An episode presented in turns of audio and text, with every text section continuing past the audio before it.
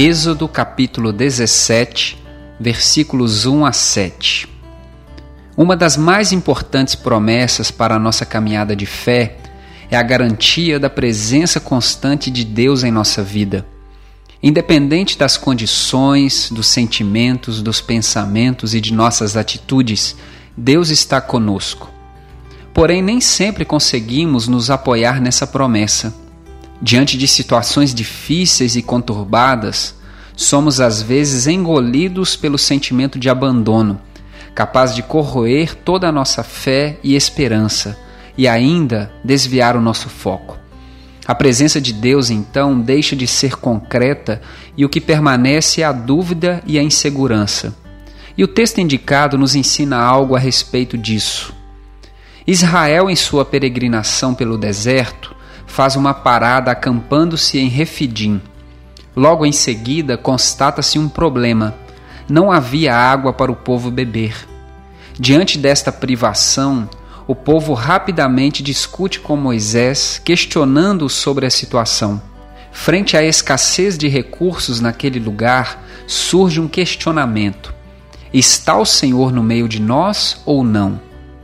Israel comete um erro que é associar dificuldades com a ausência de Deus. Diante da privação, ficam inseguros quanto à presença de Deus e procuram justificativas para o acontecido. Constatam então que o culpado pela dificuldade é Moisés. Perdem de vista o plano de libertação conduzido por Deus. Porém, o texto enfatiza que os israelitas acamparam em Refidim não por causa de um erro ou porque estavam perdidos, mas por obediência à palavra de Deus. O próprio Deus os conduzira para aquela situação desafiadora.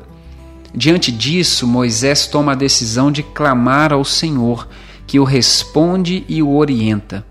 Fazendo como o Senhor ordenara, Moisés não só sacia a sede do povo, como também transmite uma importante lição. Devemos sempre confiar em Deus e jamais nas condições e recursos. Por não confiarem na presença de Deus, o povo perde a oportunidade do descanso. O versículo 7 nos ajuda a entender isso. E chamou o nome daquele lugar Massá e Meribá, por causa da contenda dos filhos de Israel e porque tentaram ao Senhor, dizendo: Está o Senhor no meio de nós ou não? O lugar chamado Refidim é agora conhecido como Massá e Meribá. Refidim significa lugar de descanso, Massá e Meribá, tentação e contenda, respectivamente. O povo, por obedecer ao Senhor, foi conduzido a Refidim, um lugar de descanso. Porém, por confiarem nas condições e não na presença de Deus, transformaram aquele lugar em Massá e Meribá, um lugar de contenda e tentação. Através de Moisés, Deus ensina ao povo de Israel que nossa fé deve ser fundamentada na Sua presença constante e jamais nas condições e recursos que estão diante dos nossos olhos. Mesmo que Deus nos coloque em lugares com recursos limitados, Ele abrirá uma fonte para saciar nossas necessidades. Tendo Deus ao nosso lado, apesar das privações e dificuldades, encontraremos descanso e paz.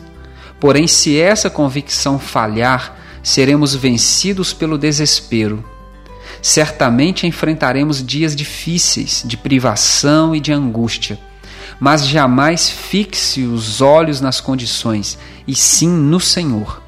Entretanto, se em algum momento seu coração se abalar e você se questionar se o Senhor está ao seu lado, se apegue firmemente na promessa dessa presença constante do Senhor e responda com fé: Sim, Ele está.